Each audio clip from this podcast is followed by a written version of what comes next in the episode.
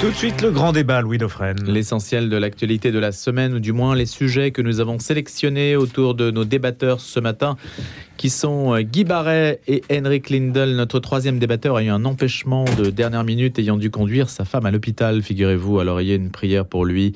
Il était quelque peu soucieux ce matin. Guy Barret donc et Henrik Lindel, respectivement journaliste essayiste. Guy Barret, ancien journaliste Figaro. Henrik Lindel, journaliste à La Vie. Bonjour Henrik.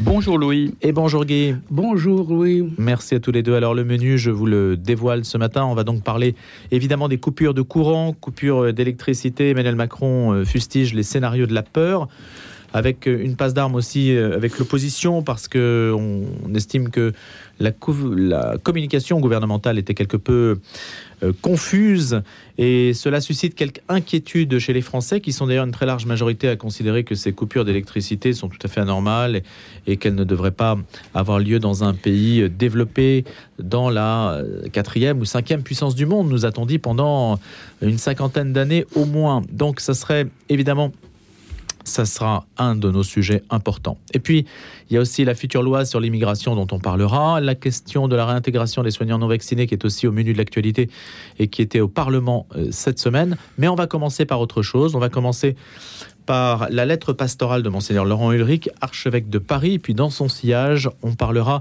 du chemin synodal allemand, puis aussi des questions liées au tribunal canonique pour juger des euh, déviance du clergé. Alors d'abord la lettre qui s'appelle À Paris dans la communion de toute l'Église. C'est monseigneur Laurent Ulrich qui l'a euh, rendue publique. Elle est disponible d'ailleurs sur le site du diocèse en accès libre.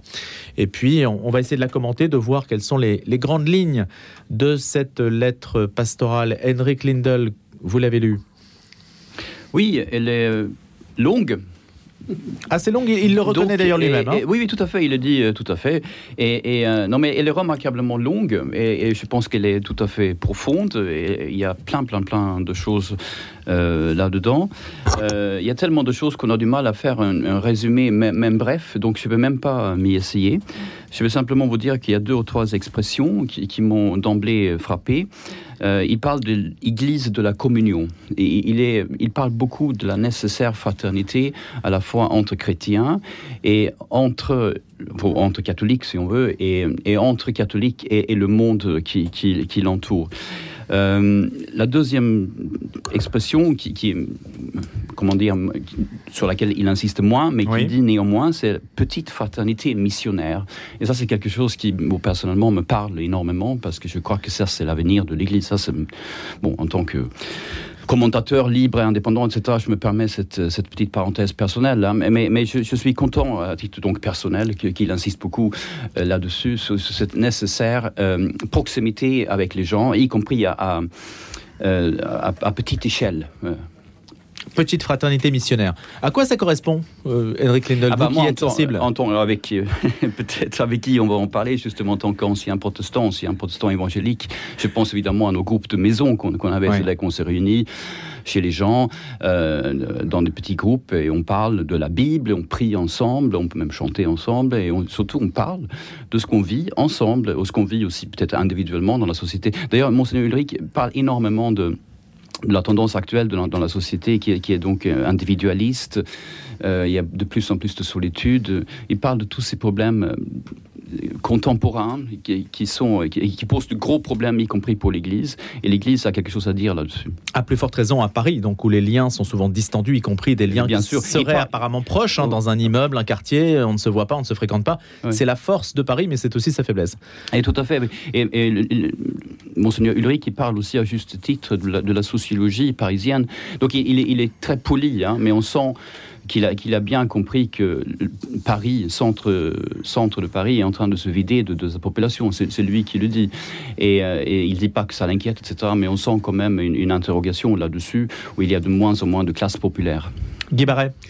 Oui, moi, euh, ce qui m'a frappé, enfin, et ce qui m'a réjoui aussi, euh, c'est que d'abord monseigneur euh, Ulrich était très peu connu euh, des Parisiens. bon. Et là, c'est une façon de le découvrir à travers ce texte. c'est sa personne, ses attentes, la conception qu'il a de sa mission épiscopale. et, lui aussi découvre Paris et il nous donne un peu l'Église à Paris et, il nous donne un peu son, ce, qu'il en tire après quelques mois de présence. Moi, ce qui m'a frappé aussi, c'est un peu ce, que tu, ce que c'est que il fait un peu allusion à, aux études de sociologie euh, pas seulement parisienne, mais de ces euh, groupes éclatés euh, qui aussi affectent l'Église sociologiquement. Et de, notamment, il parle des jeunes, là, tout à la, sur les jeunes qui, mmh. qui dont on dit qu'ils désertent un peu l'Église. Mais je crois que les églises de maison, enfin, de fraternités missionnaires, c'est que euh, ça existe beaucoup. Moi, ça me frappe à Paris sur les rencontres des jeunes 18-35 ans, euh, soit pour des rencontres théologiques, euh, soit pour des rencontres fraternelles, soit qui partagent beaucoup de choses. Alors peut-être que tout cela ne vont pas à la messe tous les dimanches, hein, mais c'est peut-être que cette fraternité missionnaire auquel monseigneur Ulrich fait allusion, je pense qu'elle est déjà active euh, chez ces jeunes, car ce sont des jeunes qui sont extrêmement, euh, je vais dire, euh, zélés, qui s'organisent, etc. Et je pense que ça, c'est un point important. L'autre point, c'est sur les prêtres, bien sûr, parce que c'est et les prêtres qui sont à cause de toutes les ce qu'on sait de, ces faits divers sur la pédocriminalité, parfois on, sont un peu déconsidérés et il en parle. Et surtout, il fait allusion à quelque chose que, auquel les fidèles ne sont peut-être pas attentifs ou sont pas au courant, au, risque euh, de burn-out qu'ils ont. Il emploie le, le terme burn-out est employé. Hein. Et euh, de, burn-out. Et là, c'est un appel, si vous voulez, à voir, euh, voir quelle est la tâche écrasante des prêtres, quelle est, quelles sont leurs difficultés, et qu'alors que surtout on songe à être en suspicion pour toutes les raisons que que vous connaissez. Et je pense qu'aussi ça que il, invite les fidèles à être aussi très peut-être plus proches, plus fraternels, plus présents, parce qu'on parle de la solitude euh, des Parisiens, où il y a de la communication parfois, mais sans communion, et la solitude des prêtres, même lorsqu'ils vivent euh, en paroisse avec d'autres prêtres, est aussi quelque chose euh, d'important. Et le, Monseigneur Ulrich insiste justement sur ces risques de burn-out qui peuvent toucher les prêtres également. Est-ce que ça voudrait dire, Guy Barret et Henrik Lindel, qu'il faudrait davantage de transversalité entre les paroisses parisiennes, entre les, éléments de, de, de, de force à Paris qui ne soient pas isolés les uns des autres, qui ne soient pas dans leur coin, mais qu'ils partagent davantage, qu'ils mutualisent leurs efforts, aussi bien pour aller de la base au sommet, c'est-à-dire les bonnes idées dans certains lieux peuvent être généralisées à, l'ensemble du diocèse, et puis euh, les paroisses plus, euh, plus fragiles bénéficieraient ainsi d'une sorte aussi de, peut-être de péréquation, d'équilibre des forces. Est-ce qu'il y a des choses à faire de ce point de vue-là? Euh, C'est une question que je pose. Hein. peut-être, mais je crois que chaque paroisse a une sociologie spécifique qui est due à son cadre géographique, euh, qui fait que euh, la pastorale, même si tous les grands principes sont les mêmes, euh, s'adapte à chaque fois aux situations particulières du territoire paroissial. Alors, oui, mais du coup, le prêtre fait tout. Le curé est submergé parce qu'il est autonome dans, dans, sa gestion. Oui, non, il fait tout, oui, mais enfin, là, il faut quand même voir. là, c'est une, des grandes avancées du Concile, notamment, c'est la grande participation des laïcs. Moi, je vois dans ma paroisse, euh, euh, beaucoup de services sont faits par les, par les laïcs, euh, services funèbres, ça ne plaît pas à tout le monde. Beaucoup préfèrent avoir toujours un prêtre et la messe, mais c'est pas toujours possible. Donc, je crois que pour qu'il y ait une mutualisation des, des, forces, et évidemment une mutualisation financière, mais qui arrive déjà, mais je crois en effet que ce que vous dites là, que on peut s'inspirer euh, euh, des initiatives, notamment dans le domaine caritatif. Euh, certains font des maraudes, des, par exemple, d'autres font du porte-à-porte, font comme les témoins de Jéhovah, mais dans un bon sens. Donc, et, on voit ce, qui réussit, on voit les conseils que les uns et les autres peuvent donner, mais quel est le, le, le coordinateur de tout cela? Est-ce que c'est de, je sais pas, euh, est-ce que c'est, est-ce que ça doit remonter à l'évêché euh, ah ben, Je n'ai pas de réponse. Je dis simplement, Voilà, oui, comme il y a le mot burn-out voilà. qui est prononcé, Oui, c'est vrai que. Oui, oui, non, ben, le burn-out, oui, mais non, c'est vrai que euh, c'est aussi euh, le, le- le burn-out, c'est aussi la préoccupation. J'allais dire, je prends un vieux terme, la préoccupation, la préoccupation des armes. Quand on voit ce que, ce que dit saint Paul, comment il est, il est, il est affecté par, Hmm. par, par par les, les- les problèmes des Corinthiens, euh, par euh, ceux qui... euh, je, je suis faible je- quand les autres sont faibles, etc. etc. Donc c'est ça aussi. là. C'est pas simplement une gestion matérielle ou pastorale, c'est aussi porter spirituellement euh, sa paroisse et, et, et- et les, et les fidèles. Henrik Lindell. Bah, je ne sais pas ce qu'il faut faire au niveau de l'organisation interne de, de l'Église à Paris, Euh, mais je suis sûr d'une chose, c'est qu'il faut que l'évêque, l'archevêque, euh, ainsi que d'ailleurs les, curés, euh, fassent appel aux spécialistes de la, de la gestion, ou qu'ils soient eux-mêmes, si possible, de bons gestionnaires. Euh, s'ils ont des problèmes de, burn-out, s'ils sont fatigués, c'est aussi parce que je- il y a peut-être un, problème, même sûrement un problème d'organisation. Ils ont eu l'occasion de se rendre compte qu'ils ne peuvent pas tout faire. Euh, ils ont aussi eu l'occasion de se rendre compte qu'ils sont faillibles. Et d'ailleurs, euh, Monseigneur Ulrich euh, le dit explicitement. Il est lui-même en colère contre ce qu'ont fait un certain nombre de ses frères, même frères évêques. Et donc, il, il il se, comment dire, il, il tient pas spécialement à défendre. La gestion de- de- du scandale des abus, ni d'ailleurs euh, d'autres problèmes dans, dans l'Église. Et il, est, euh, il se dit lui-même en colère.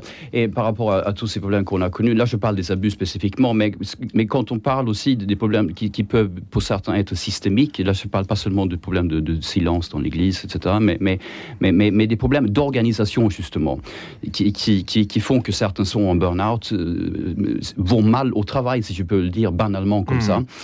Ça peut vouloir dire aussi que l'Église catholique en France, en général, y compris à Paris, j'imagine, euh, n'est pas, n'est pas à la hauteur de cette exigence qu'on a aujourd'hui d'avoir des organisations rationnelles qui, qui fonctionnent comme n'importe quelle association, n'importe quelle euh, entreprise. Je ne mets pas il n'y a pas d'équivalence entre l'Église et, et un- un- une association, etc. Mais, mais il y a un groupe humain euh, aussi dans l'Église. Il y a un groupe humain qui doit fonctionner. Et, et là, je crois que il y, a, il y a des choses absolument énormes à faire euh, à, à tous les niveaux. Et certains, évêques, certains, évêques- euh, certains diocèses travaillent beaucoup là-dessus. Ce- Celui de Versailles, pour ne pas le citer, puisque je pense être un bon exemple. Mhm. D'autres, je ne citerai pas, qui sont de mauvais exemples. Euh, et, et- et si, si, donc, encore une fois, il y a des problèmes de, de- de prêtres qui sont dans le burn-out, ce n'est pas, c'est pas forcément la- le problème de, ou la faute des, des fidèles ou de la société en général, ça peut aussi être le problème et la faute de l'organisation interne à l'Église. Voilà. La question Voilà de la gouvernance, Et- des ressources humaines, ouais, etc. tout- absolument, absolument. Il ne faut pas avoir peur à, à dire ces choses-là. Voilà. Donc ça s'appelle À Paris dans la communion de toute l'Église. C'est la lettre pastorale de Monseigneur Laurent Ulrich, archevêque de Paris pour l'Avent euh, 2022. Une lettre, vous l'avez dit, assez longue et qui porte euh, sur divers aspects de la vie des, des catholiques à Paris et que l'on pourra donc euh, lire euh, dès à présent, hein, aussi bien sur le site du diocèse que dans différents médias qui s'en font l'écho, y compris le nôtre. On va rester dans le sillage de l'actualité ecclésiale, peut-être pour parler de ce qui se passe en Allemagne, parce que on a l'impression euh, que euh, les, les États, les pays, les sociétés vivent de manière différente hein, leur rapport euh, à la centralité romaine et puis leur rapport aussi à l'actualité. En Allemagne, semble-t-il, les choses sont beaucoup plus tendues entre Rome, mais ce n'est pas nouveau, et les catholiques allemands autour du chemin synodal. Certains parlent même de risque de schisme. Est-ce qu'on peut essayer de voir où on en est, Henrik Lindel et Guy Barré-Henrik Oui, en tant qu'ancien luthérien, comme l'immense majorité des, Suédois, euh, je, ne peux pas m'empêcher de, penser un peu à ce, à luthéranisme qui est né en, Allemagne. C'est pas pas par hasard, je crois. En Allemagne, il y a, une tendance à, vouloir être un peu indépendant par rapport au monde romain, si vous permettez ce parallèle. Euh, et je pense qu'il y a depuis donc euh, au moins un demi-millénaire euh, de- cette tendance à vouloir dire non, on, on veut bien euh, faire ce qu'on a envie de faire entre nous, chez nous. Donc je pense qu'il y a d'abord ça chez les Allemands, qu'on le veuille ou non. Et il y a ensuite cette tendance au schisme, je, suis sûr, Guy, que, vous en parlerez, vous en parlerez mieux que moi d'ailleurs, parce que vous y connaissez beaucoup mieux. juste avant, avant de, passer la parole à Guy là-dessus, je voulais juste dire qu'on on, fait comme si les Allemands formaient un bloc. les catholiques allemands seraient un bloc. Je vous rappelle que Benoît XVI est, allemand hein, d'origine, hein. donc, donc il ne serait pas tout à fait à l'aise avec ce qui se passe, je crois, au niveau de, de certains diocèses allemands. Donc ce que je veux dire par là, c'est que euh, moi, j'aimerais bien lire un jour un sondage de ce que pensent les catholiques allemands en général, et pas seulement ceux qu'on entend dans les médias, y compris les médias français, parce qu'effectivement, on dirait que euh, tous les Allemands voudraient passer dès demain. Euh, à, plein de réformes. Par exemple, avoir des femmes prêtres, par exemple, avoir le mariage gay, etc. Et, je pense que c'est pas vrai. Euh, je pense que je, pense qu'il y a un problème de représentativité aussi. Donc ça, c'est le premier point. La question, euh, la représentation réelle des catholiques allemands, nous dit Henrik. on, on entend certains, on n'entend pas tout le monde. Le, cardinal Ouellet, qui est le préfet de la congrégation des, évêques, évoque ça. Et voilà ce qu'il dit. Euh, il est frappant de constater que le programme qui était celui d'un petit groupe de théologiens il y a quelques décennies est soudainement devenu la proposition majoritaire de l'épiscopat allemand.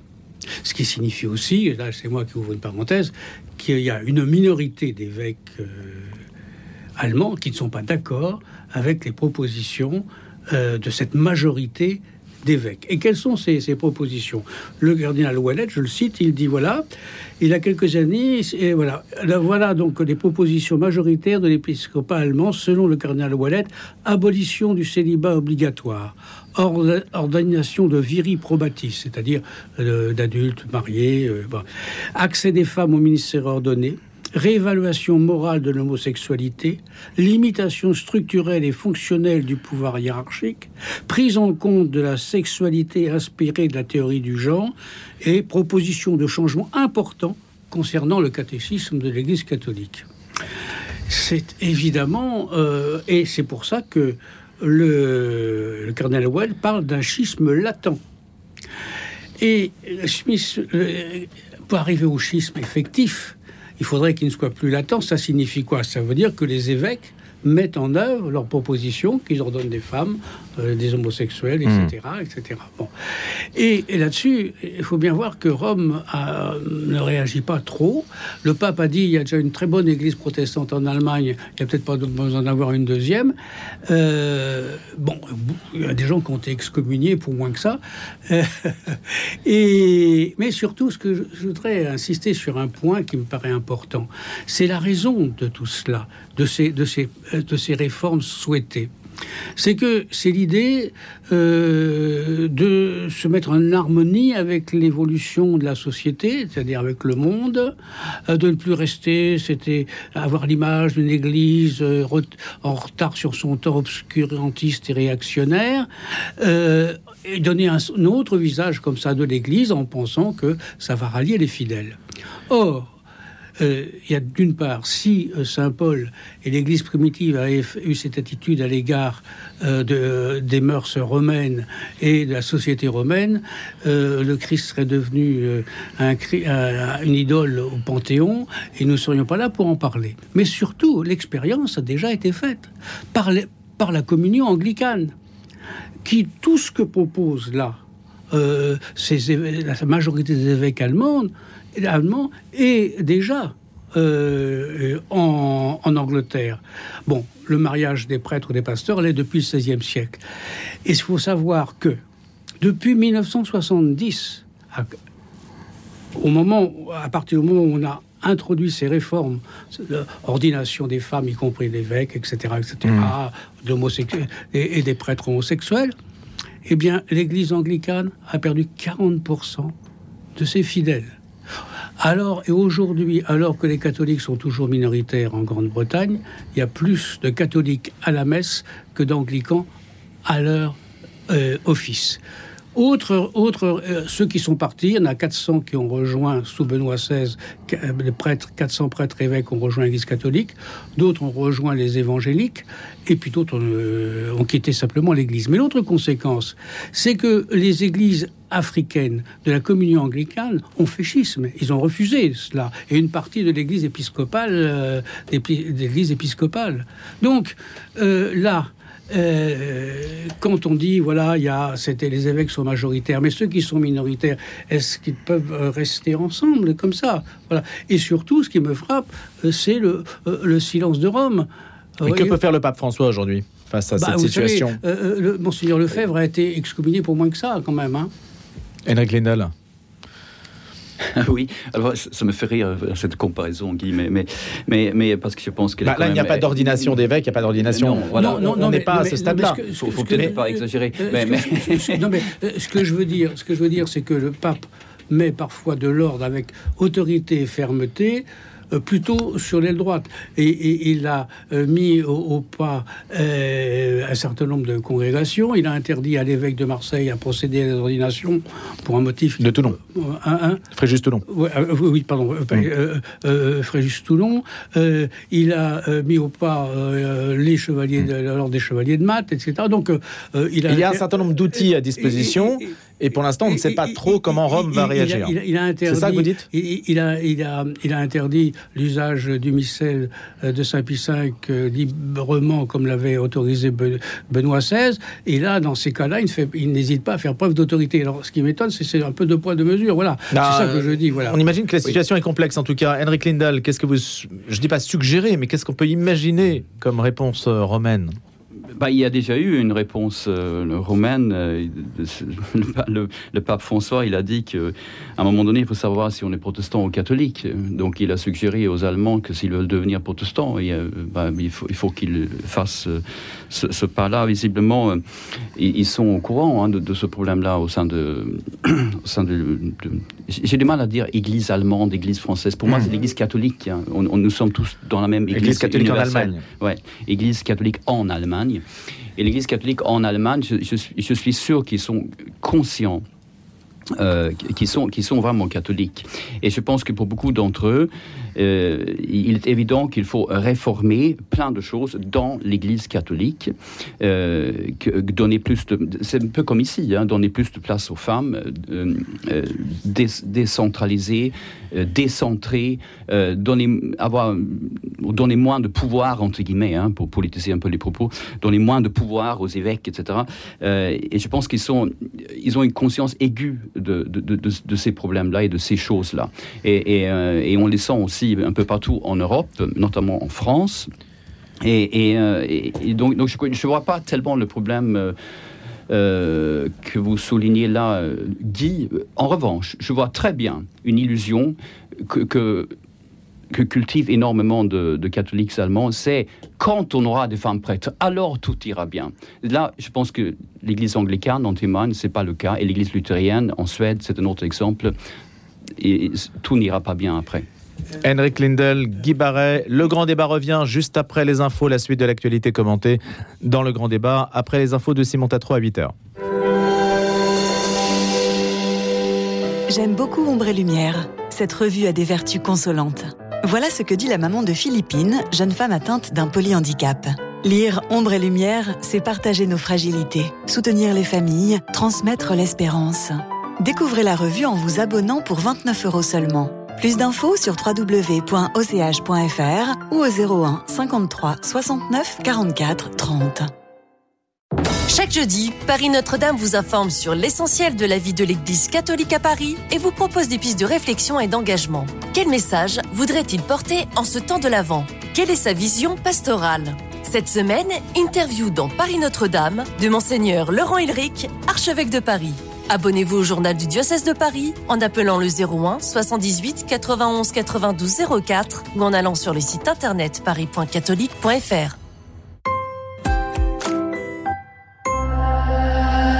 La CAVIMAC, la sécurité sociale des cultes depuis 1978, gère et finance la santé, la retraite, l'action sociale et la prévention pour les ministres du culte, les membres des congrégations et des collectivités religieuses. Pour plus d'informations, rendez-vous sur cavimac.fr. La CAVIMAC, la sécurité sociale au service des cultes.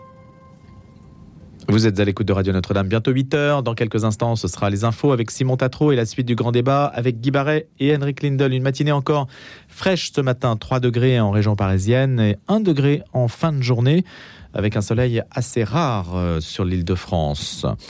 Voilà, on va revenir à d'autres actualités juste après 8 heures, en particulier le tribunal ecclésiastique, mais d'abord Simon pour l'actualité générale. Le pape François n'a pas pu réprimer ses larmes en évoquant la guerre dans l'Ukraine martyrisée lors d'une cérémonie en public hier après-midi dans le centre de Rome, à l'occasion de la traditionnelle cérémonie d'hommage à la Vierge Marie au cours de la fête de l'Immaculée Conception, un jour férié en Italie. Le pape s'est rendu en milieu d'après-midi près de la place d'Espagne devant la statue de la Vierge installée au sommet d'une colonne. Ô Vierge Immaculée, j'aurais voulu t'apporter aujourd'hui le remerciement du peuple ukrainien, a-t-il déclaré, lisant son discours debout avant de s'interrompre, brisé par l'émotion. Plusieurs quartiers du sud-est de Paris ont été privés d'électricité hier en raison d'une avarie survenue vers 22h15, a indiqué RTE Île-de-France, le gestionnaire du réseau de transport d'électricité sur Twitter. Au plus fort de l'incident, 65 000 clients ont été concernés, selon Enedis, indiquant que le retour à la normale était prévu dans la soirée. Selon Enedis, des manœuvres techniques sur le réseau de distribution ont effectivement permis de réalimenter la quasi-totalité des clients en moins de 20 minutes. Le gestionnaire du réseau présente ses excuses pour la gêne occasionnée. Consommation électrique des clients d'EDF a chuté de 10% en novembre par rapport à 2021 pour toutes les catégories de clients, a indiqué Marc Benayoun, directeur exécutif du groupe EDF en charge du pôle client, services et territoires. On a une baisse notable qui répond aux stimulations qui ont été faites par le gouvernement qui a demandé un plan de sobriété à tous les acteurs et qui répond aux conseils que nous avons apportés à nos clients pour réduire leur consommation.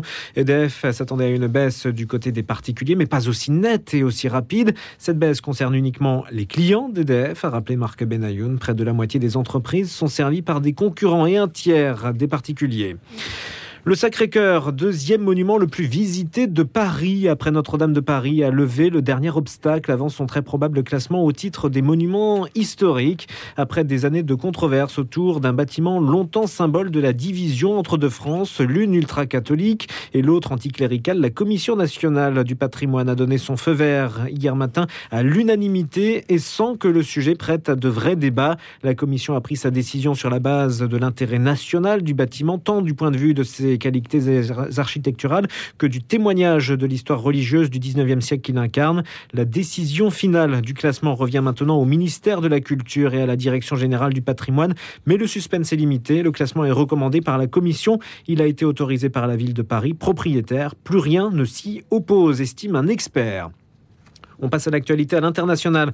Britney Griner, star américaine du basket, a été libérée par la Russie hier lors d'un échange de prisonniers entre Washington et Moscou. Elle est en sécurité et en route vers les États-Unis, a annoncé le président américain Joe Biden. La Russie a dit avoir échangé l'athlète américaine contre le marchand d'armes russe Victor Bout. La procédure accomplie avec succès a eu lieu à l'aéroport d'Abu Dhabi. Et puis sport et football, le début des quarts de finale de la Coupe du Monde au Qatar à suivre à 16h, Croatie-Brésil et à 20h, Pays-Bas-Argentine. Le grand débat. Le grand débat. Louis Dauphren. Après la lettre pastorale de Monseigneur Ulrich, après le chemin synodal allemand et les réflexions que l'on a pu mener sur le sujet, eh bien, il y a un autre point, c'est l'épiscopat qui a installé une nouvelle structure dans le droit interne de l'Église catholique. C'est un tribunal pénal canonique international, le TPCN, qui aura pour fonction euh, notamment de traiter les affaires d'agression sexuelle sur mineurs.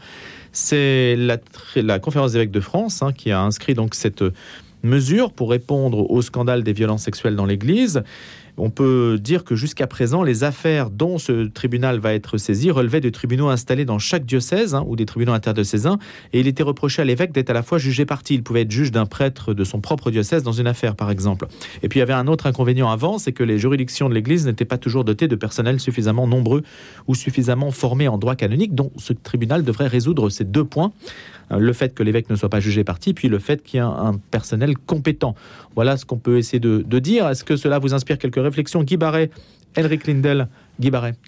Eh bien, euh, je ne vois pas ce que ça apporte vraiment de, de supplément, de force supplémentaire pour l'Église. Je pense que cette question des prêtres pédophiles ou pédocriminels, euh, leur euh, euh, répression, leur condamnation est d'abord une question de, volonté. Hein, de décision, de volonté plus que de structure. Et ce qui me paraît quand même paradoxal, c'est que l'évêque, qui a quand même euh, le, du point de vue euh, hiérarchique, du point de vue, j'allais dire, de droit divin quasiment, euh, à autorité pour évidemment redonner les prêtres, mais aussi pour les sanctionner, voit cette prérogative attribuée à une structure tout à fait légitime, mais qui n'a pas le même fondement théologique, qui ne s'inscrit pas dans la structure de l'Église. Voilà. alors, le, dans ce tribunal pénal canonique pénal national, euh, je vois pas non plus que pénal ajoute, parce qu'un tribunal canonique qui existe déjà dans les diocèses ou les archidiocèses est déjà pénal, puisqu'il peut infliger des peines, des peines canoniques. Et je crains que euh, le terme pénal, euh, pour l'opinion publique en général, se réfère aux procédures euh, judiciaires de la justice temporelle et qu'il peut y avoir une confusion de croire que l'Église va se substituer à ces autorités-là. Bien entendu, ça n'est pas le cas, mais le terme pénal, euh, hmm. qui n'ajoute rien au fait que, bon, je pense que ça, c'est une première chose. Euh, et euh, le, l'évêque ne, ne dit ah, Il n'y a pas que les délits sexuels, hein. il, y a, aussi l'abus de confiance, l'abus spirituel, les délits financiers, etc. Hein. Ce, qui n'entre pas, ce qui n'entre pas, c'est les sanctions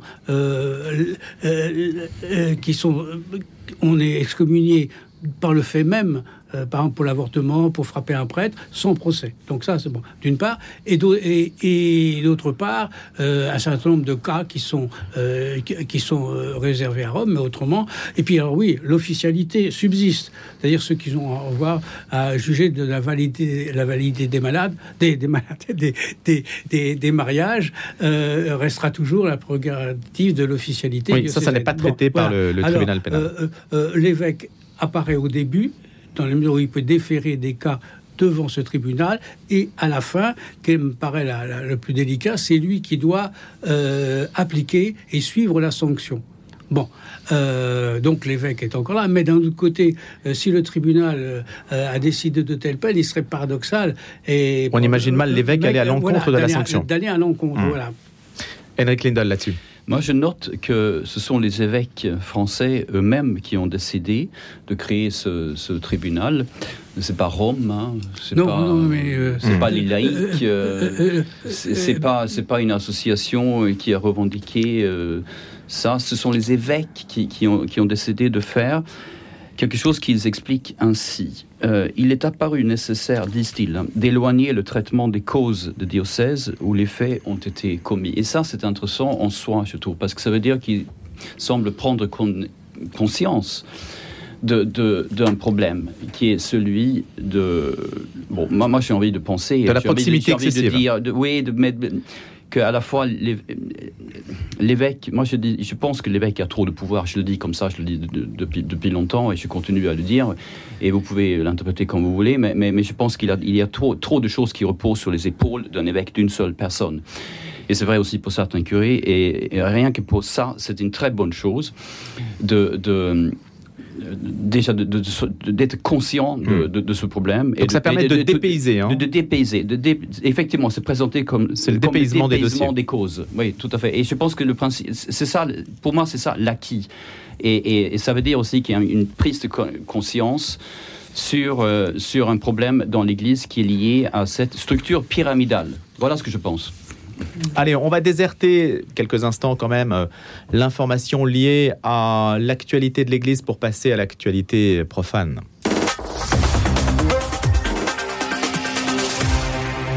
On a encore de l'électricité dans le studio, ça tombe bien, la radio fonctionne.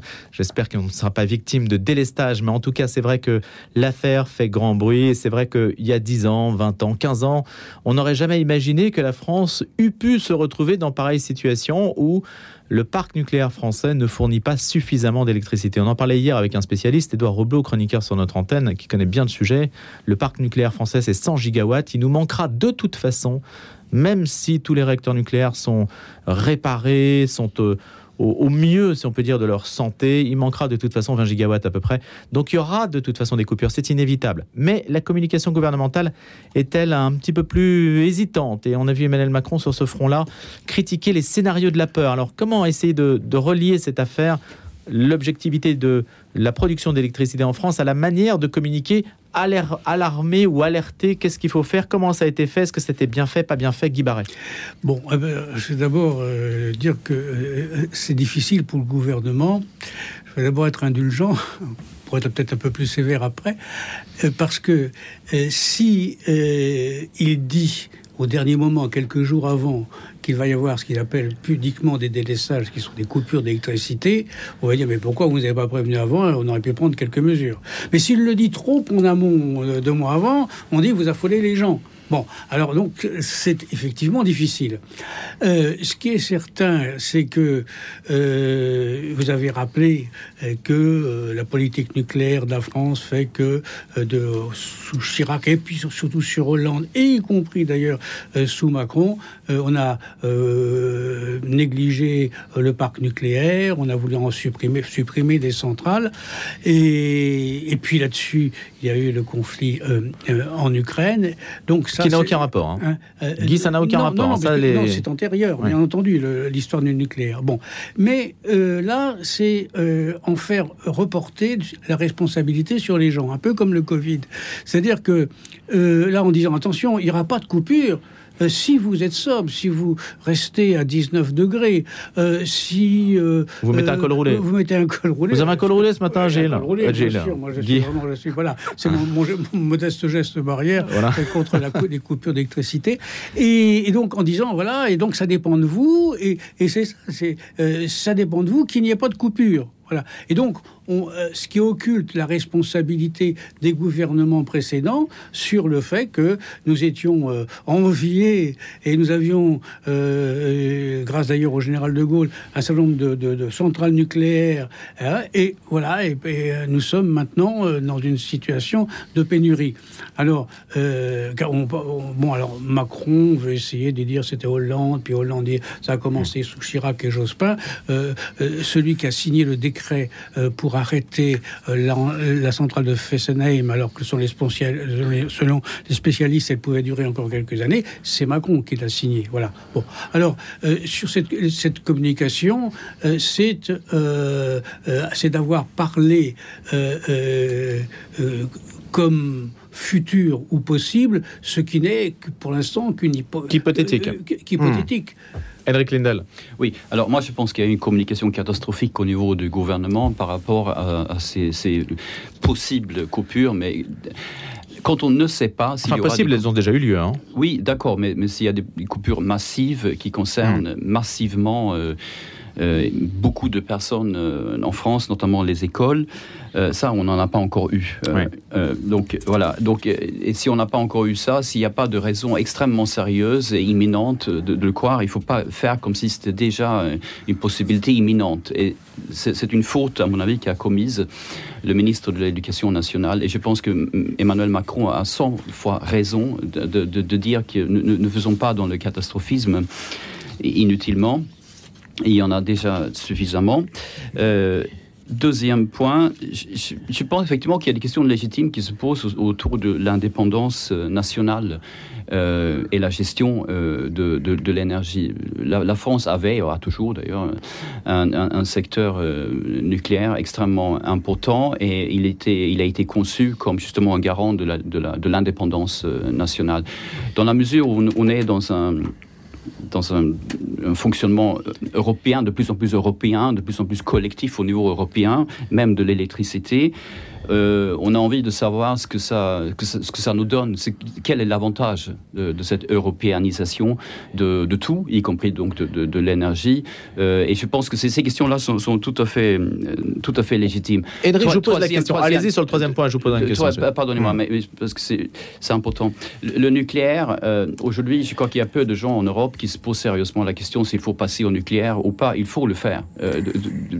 Enfin, tous ceux qui pouvaient se poser la question il y a encore un an ou deux ils ont, répondu, massivement, y compris dans les pays du Nord, notamment la Suède, par exemple, qui se met encore à, investir à nouveau dans le nucléaire. La Finlande, qui, est très contente d'avoir acheté son EPR à la France. Euh, la France elle-même, bien sûr, euh, où on ne se pose plus tellement la question après les, euh, les errements dus effectivement au, président de la République. Mais il y a quand même une situation un peu contrastée. Par exemple, on sait que les maires de France, les maires aujourd'hui ne pourront pas s'opposer à l'installation de parcs éoliens. La loi a évolué dans ce domaine-là sur le territoire de leur commune. Il y a, et qu'Emmanuel Macron s'est engagé pour passer de 8 000 à 20 000 éoliennes. On sait aussi qu'Emmanuel Macron a essayé de tempérer les choses en disant bah, il faut quand même rénover notre parc nucléaire il a soufflé un petit peu les, deux, il essaie d'équilibrer un petit peu les choses pour que le mix énergétique fonctionne. On peut créditer le, chef de l'exécutif de cette volonté-là.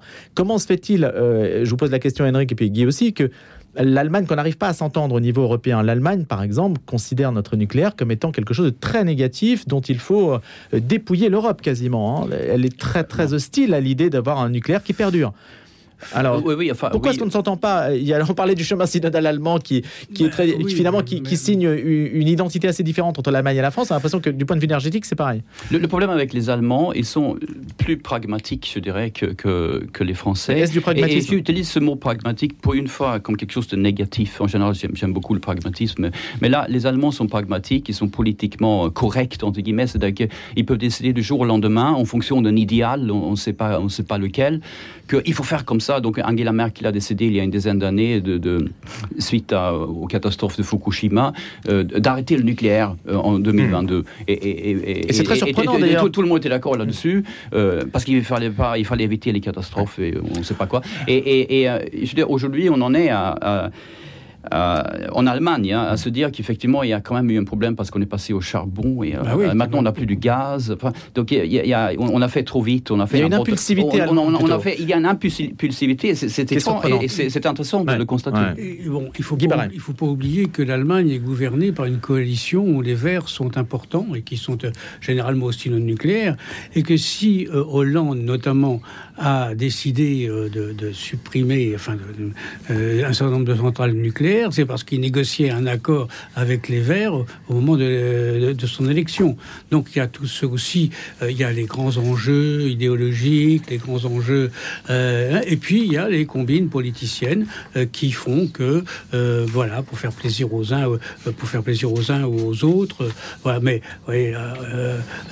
les conséquences, Madame Merkel, effectivement, elle a ouvert la porte à un million de migrants sans concertation avec ses partenaires européens, comme elle a euh, décidé d'abolir le nucléaire. Mais euh, il faut savoir que, par exemple, les accidents dus au gaz de ville en, à Paris, par exemple, en France, Hein, à cause des fuites, à cause des suicides, fait plus de morts que le nucléaire depuis, depuis l'origine du nucléaire, y compris Tchernobyl, y compris oui, bon, donc euh, euh, tout ça, euh, surtout qu'on a trouvé maintenant un procès, le grand inconvénient du, nucléaire, c'est que faire des résidus.